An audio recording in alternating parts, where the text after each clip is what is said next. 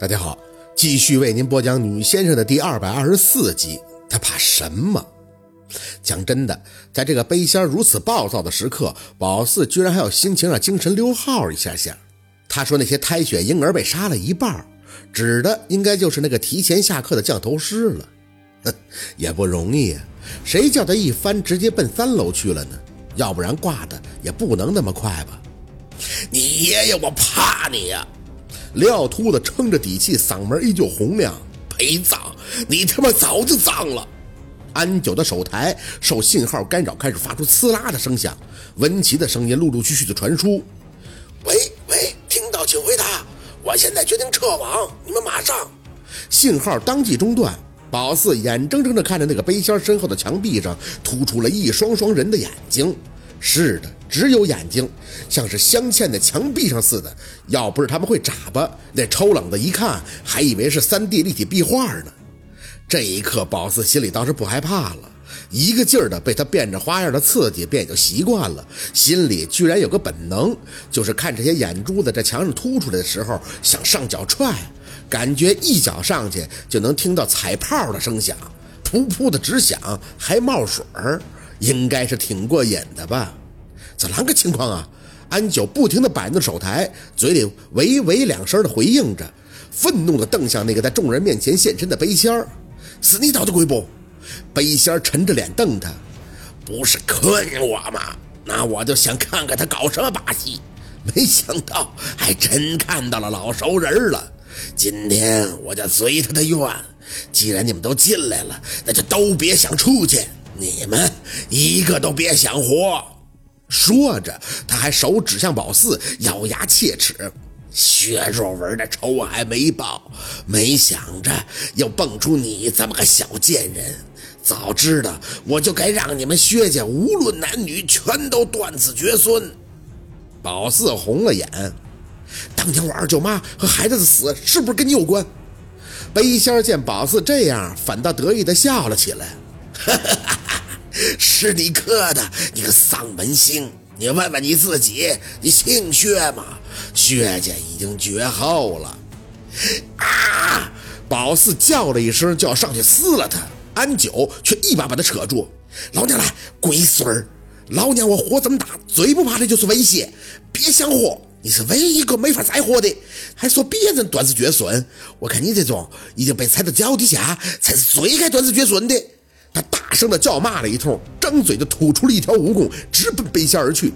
背仙嘴角含着冷笑，身体微微的一退，手从自己的后脑一掏，扔出一把热腾腾的浆液，直奔蜈蚣。二者在空中相撞，安九浑身憋劲儿：“龟孙儿，老娘给你一活，你妈批你个烂撒种！”许是骂得太狠，蜈蚣扭曲着钻过浆液，直奔的背仙面门。他却伸手隔空一抓，随即用力一捏，丢虫小技！像你这种上不得台面的把戏，还敢跟我比划？蜈蚣瞬时的僵硬，带着安九的身体也是一副。妈卖批的，老娘要绝了你的份！哼，我先要了你下来陪我！背仙大喝，手上全力一抓，那蜈蚣整个的爆开了。安九张大嘴，一时疼得发不出声音。你你个小心！在那儿缓神的廖秃子大喝了一声，只见一道黑色巨大的手掌带着黑沉沉的气，突然迎面打过，阴风四起。列位被称为先生的狗杂种，下来陪我吧！廖秃子无力的想要推开宝四和安九，大爷来会你，闪开！脑子里甚至没有多加考量，只是清楚这一掌要是让廖秃子给挡了，那他基本上就要挂了。脚下一蹬就上前，左右推开安九还有廖秃子，迎着黑气，宝四只感觉脸上的肌肉一阵的抽搐，胸口向前一挺：“我跟你同归于尽！”四姐，小六喊破喉咙的声音在后边响起，眼看着黑气迎面，嘴唇都跟着阴冷之气开始抽搐，脚下还要踏着台阶发力。伸手迎上黑气的瞬间，无形的空气中莫名的又出了一道绿色浅浅的屏障，像是玻璃。身体猛地撞上，微微向后一弹，仿若深潭的湖水，轻轻的就化解了所有的重力。耳朵有些失聪，只觉得脖颈处薄凉滑腻，眼看着那黑气被绿色屏障隔绝，弹回散尽。背心在那怒吼，宝四隔着浅绿色的屏障，却只能看到他愤怒的表情，听不到他嘴里的声音。一秒，两秒，听到水花啪的在耳边轻响，像是石子儿被轻轻的掷进湖水里的清音。有清风微拂，仿佛看到圈圈的波纹。莫名的就听到陆佩低低柔柔的声音：“金银是钱，钻石是价，玉石是命。”四姐，四姐，水花散尽，宝四像是从一个静止而又被水保护的空间里迅速的抽离，猛地回神，耳朵控制不住的嗡了一声。刚刚怎么了？你带着玉。廖秃子一语中的。直接指向宝四，没他，你个丫头就废了。宝四脑子还有些不好使，想低头看，但那个链子太短，根本看不清。只听背心在楼上暴躁的怒吼：“我看那个东西能唬你几次！”抬眼，黑气再次在他的周围凝聚。这下廖秃子可不逞强了，转头就喊了一声：“老黄，你别打了！”黄大师气喘吁吁地拄着剑站在走廊上缓神儿，抬头看向他们：“什么东西？成事儿了，先跑！”廖秃子大喊了一声，抓着虚弱的安九就朝着黄大师的方向奔去。黄道士站在原地正了正神色，木的大惊，好大的杀气！